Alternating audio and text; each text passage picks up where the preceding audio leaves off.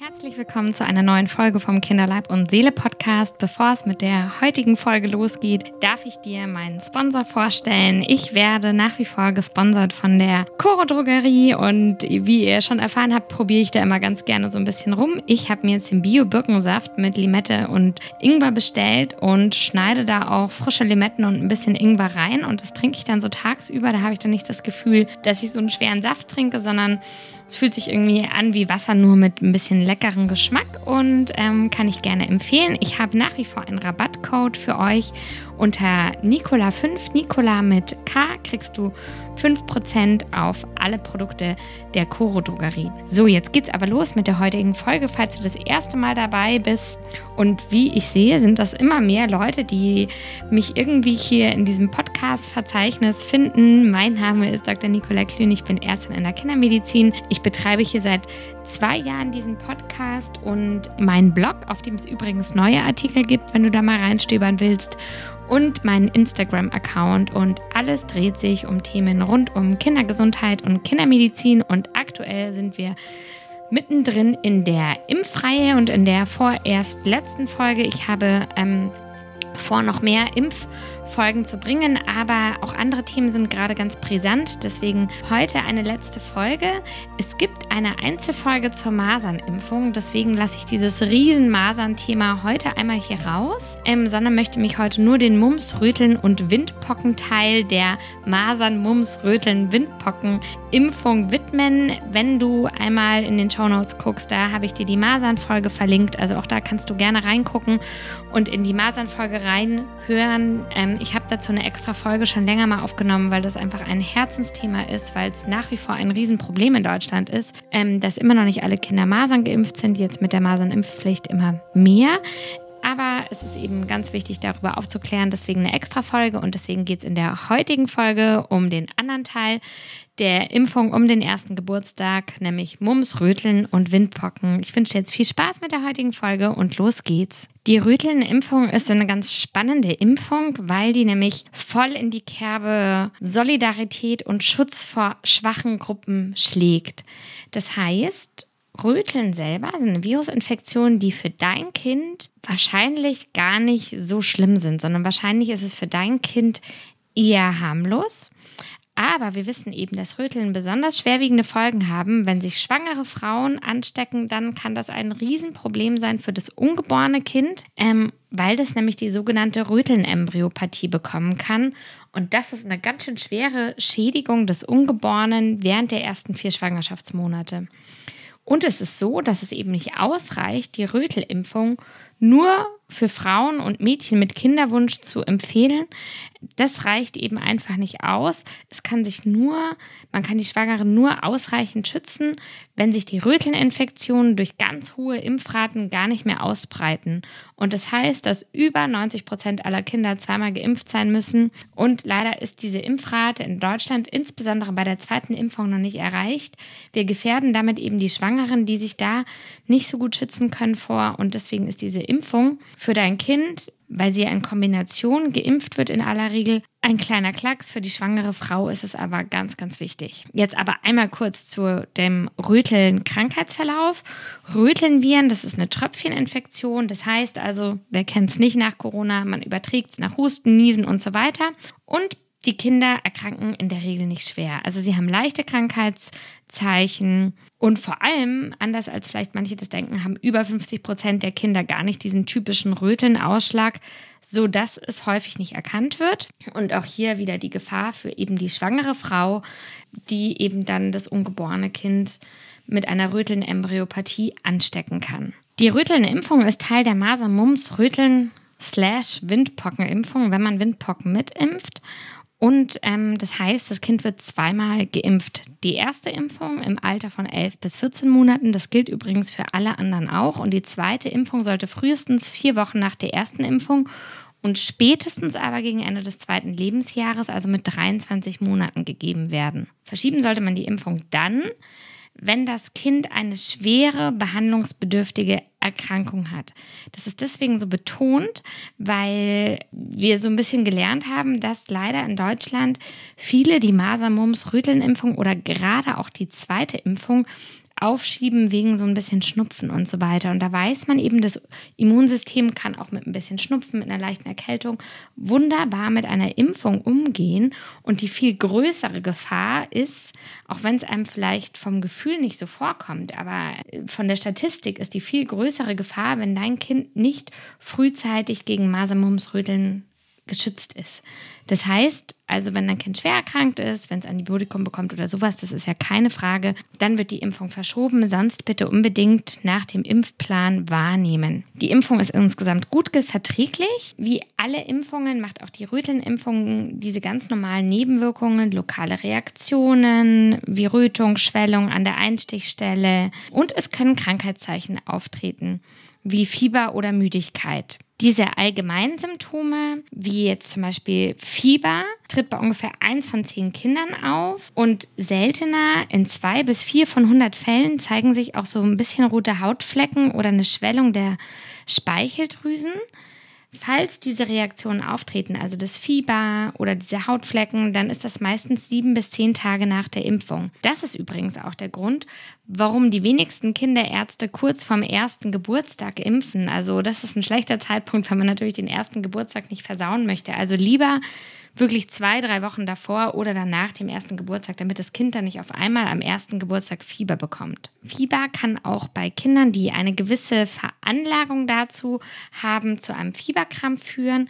Und das passiert ungefähr bei 1 von 3000 Kindern. Die Masern-Mumps-Röteln-Impfung hat bei einem von 30.000 Kindern eine vorübergehende Senkung der Blutplättchen zur Folge. Und das ist wiederum mit einem erhöhten Blutungsrisiko verbunden, also so kleine Hautblutungen. Das ist eine Komplikation der Impfung, über die dein Kinderarzt dich höchstwahrscheinlich oder hoffentlich aufgeklärt hat. Sie ist, wie gesagt, sehr selten, eins von 30.000 Kindern, aber sie wollte, sollte erwähnt werden.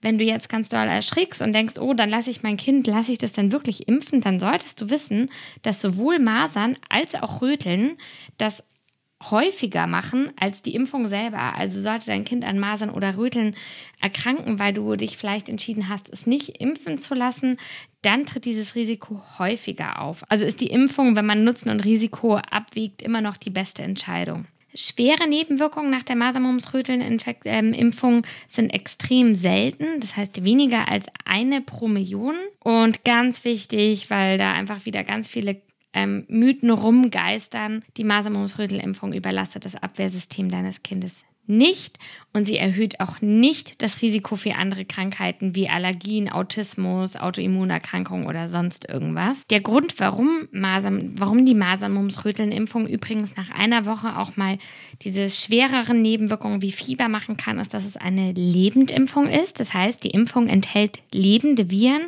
die im Labor abgeschwächt wurden, sodass sie eine Immunreaktion hervorrufen, die Krankheit selber aber nicht verursachen können. Auf diese Art und Weise werden Abwehrstoffe gebildet, die einen guten Schutz aufbauen. Die Masern-Mumps-Röteln-Impfung kann übrigens Spuren eines Antibiotikums und verschiedene stabilisierende Substanzen wie zum Beispiel Laktose, Sorbitol und Manitol aufweisen.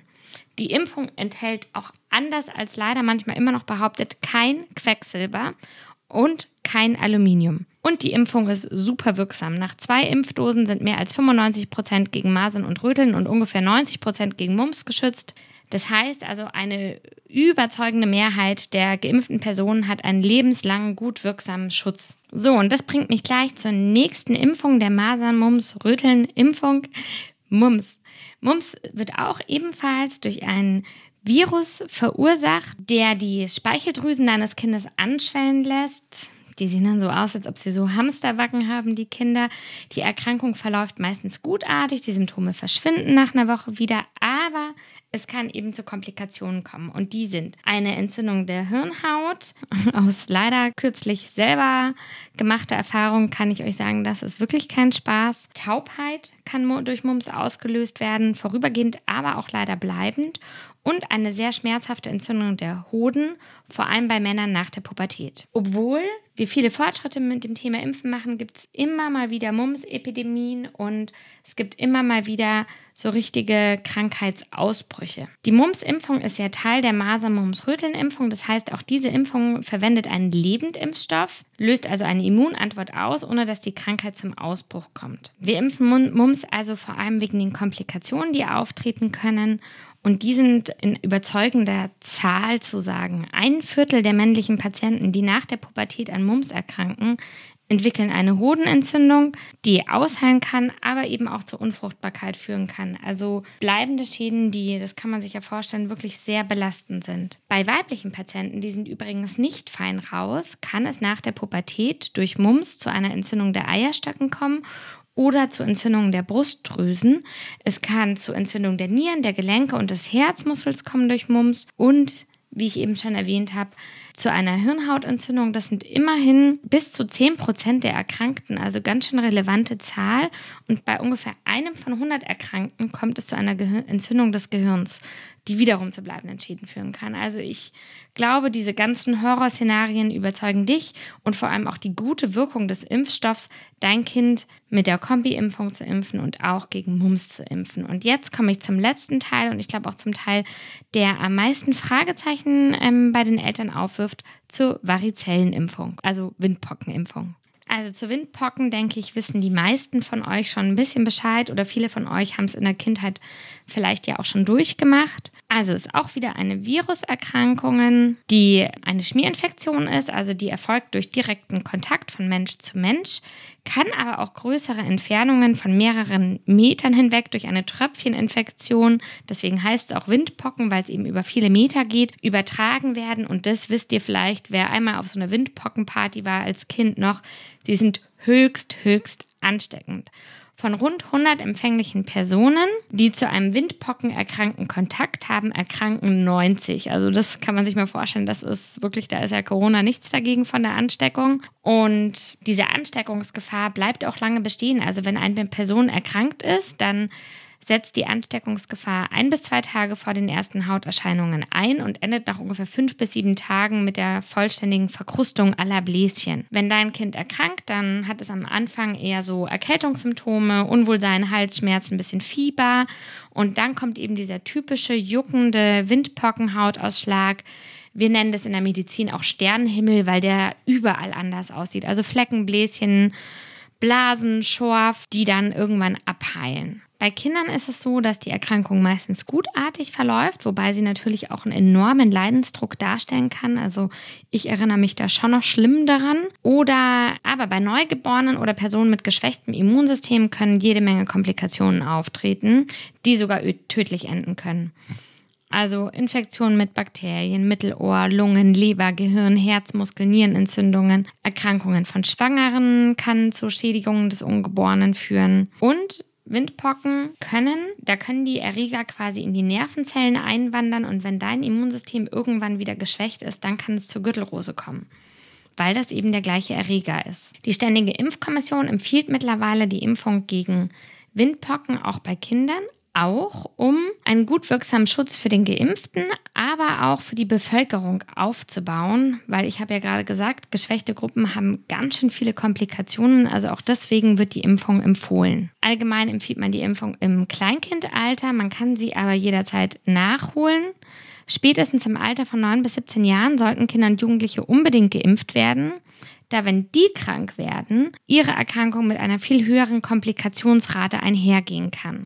Die Impfung wird trotzdem kontrovers diskutiert.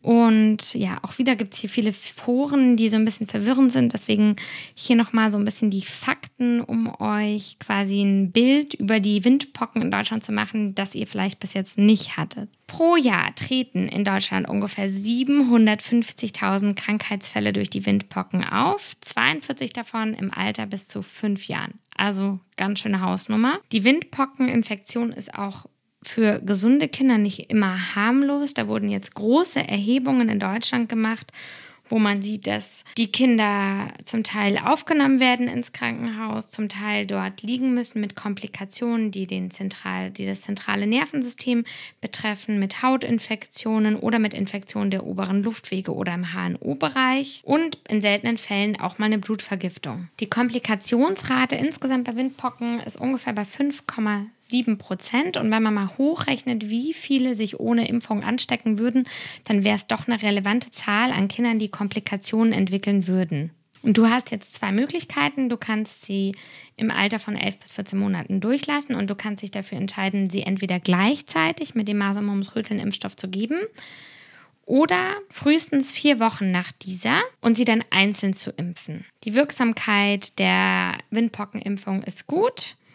Bei gesunden Impflingen, also Impflinge sind die Kinder, die geimpft werden, liegt die Schutzrate für eine schwere Erkrankung bei mehr als 95 Prozent. Auch die Kinder, die trotz Impfung erkranken, erkranken in der Regel weniger heftig. Also das kennen wir ja schon von Corona auch so ein bisschen. Impfdurchbrüche gibt es aber, das ist auch was, was die Kritiker immer wieder aufgreifen und das liegt ungefähr bei 5 Prozent pro Jahr. Aber diese Impfdurchbrüche, da sieht man eben, dass die Erkrankung weniger stark verläuft. So ein bisschen, was das Kontroverse ausmacht, ist, dass es immer mal wieder so ganz starke Windpockenausbrüche gibt, an denen man sieht, dass dann doch mehr der Geimpften erkranken, als in diesen Studien zunächst angenommen worden sind. Trotzdem wissen wir eben, dass die Kinder viel weniger schwer erkranken und dass wir auch insgesamt die Häufigkeit der Erkrankung durch die Impfung eben stark eindämmen können. Ja, die Verträglichkeit der Impfung ist gut. Es gibt eben auch wieder das Phänomen, das ist ja eine Lebendimpfung, dass Fieber nach einer Woche nach der Impfung auftreten kann. Das ist mit einer Häufigkeit von 5 bis 10 Prozent beschrieben. Und bei ungefähr 5 Prozent der Kinder, geimpfte, gesunde Kinder, können einige Tage nach der Impfung wenige flüssigkeitsgefüllte Bläschen auf der Haut erscheinen. Diese enthalten abgeschwächte Impfviren, die grundsätzlich übertragbar sind. Aber also grundsätzlich ist es eben so schwach übertragbar, dass wenn man diese ganzen Impfdosen anschaut, also hier ist eine Studie gemacht worden, die habe ich mal rausgesucht für dich. Nach circa 16 Millionen Impfdosen wurden nur drei Fälle einer Übertragung auf immungeschwächte Kontaktpersonen bekannt. Also ich glaube, da kann man die Übertragung so ein bisschen vernachlässigen. Sowohl die Impfung als auch die Infektion an sich können später einmal eine Gürtelrose auslösen. Es gibt Eltern, die sich dafür entscheiden, die Impfstoffe getrennt zu geben, also den Masern-Mumps-Röteln-Impfstoff in einem Termin zu geben, vier Wochen zu warten und dann den Varizellen-Impfstoff zu geben, also den Windpocken-Impfstoff, weil wenn man es kombiniert, also beides am gleichen Tag in zwei verschiedene Beine sozusagen impft, ist das Risiko für Fieberkrämpfe gegenüber einer Gabe von eben dem Einzelimpfstoff plus einem Masern-Mumps-Röteln-Impfstoff leicht erhöht. Ich denke, das ist ein bisschen persönlicher Geschmack, auch ähm, wie schrecklich man selber diesen Impftermin findet und wie man irgendwie das Gefühl hat, dass man als Familie am besten mit der Situation umgehen kann. Ja, ich weiß, es ist ein großes Brett, weil eben doch gar nicht so wenig Kinder, 5 bis 10 Prozent, nach dieser Lebendimpfung mit Fieber reagieren. Und das bedeutet für uns Eltern einfach mal wieder eine komplette Ausnahmesituation zu Hause, sorgenvolle Tage und Nächte. Und ich kann verstehen, dass es einem vor dieser großen Lebendimpfung so ein bisschen graust. Bei uns steht sie jetzt auch an. Ich mache es nach dem ersten Geburtstag, weil ich jetzt eben den ersten Geburtstag nicht versauen will. Aber ich glaube, ich habe dir heute ausreichend erklärt, warum diese Impfung eben auch so wichtig ist für die Kinder und auch für die Gesellschaft. So, genug jetzt von mir und damit auch zu Ende mit der Impfreihe vorerst. Ähm, es gibt noch andere Impfungen im Kindesalter, die sicher auch für dich interessant sind, die ich ähm, später mal im Podcast thematisieren werde. Aber jetzt will ich mich als nächstes wieder anderen Themen zuwenden. Ja, und dann danke ich euch für die ähm, vielen Nachrichten, die ich wie immer bekommen habe. Und ich danke euch auch für die vielen Nachrichten bezüglich meines Gesundheitszustands in letzter Zeit und das Mitfühlen und all das. Und ja, das ist richtig schön. Mir geht es gut soweit. Und jetzt sage ich aber wirklich vielen Dank fürs Einschalten und bis zum nächsten Mal. Deine Nicola.